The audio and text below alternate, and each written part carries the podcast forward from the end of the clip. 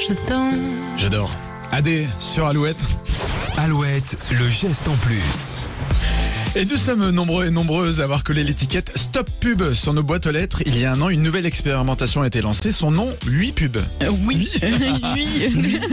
Vous l'aurez compris, Stop Pub permet de ne pas avoir de prospectus dans sa boîte aux lettres et Oui Pub permet d'en recevoir. Pas très geste en plus, me direz-vous Eh bien si.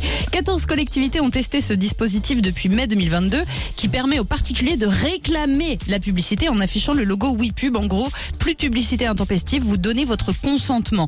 L'expérience a été concluante notamment à Agen où le poids des imprimés publicitaires récupérés dans les poubelles jaunes est passé de 64 tonnes à 8 tonnes. Ah oui. À Libourne, ils sont passés de 106 à 23 tonnes. Un rapport sera remis euh, à l'automne 2023 aux parlementaires. Peut-être que ce dispositif sera applicable sur toutes les boîtes aux lettres françaises en 2024. Eh ben, on va suivre ça de très très près alors. Oui. On va préparer euh, ça sur les boîtes aux lettres. Moi, je trouve l'idée Olivier. très intéressante. Parce qu'on a toujours tendance à dire non, non, non, non, non. Et là, oui, de oui, dire oui, Eh c'est ben, positif. c'est hein, positif, franchement, euh, c'est très intéressant. On peut dire oui à tout. Oui, je me lèverai tous les matins cet été pour venir faire la radio. Oui, euh, etc. On l'a perdu. c'est bien, c'est bien, c'est bien, c'est bien. Non, parce que c'est Olivier qui va vous réveiller.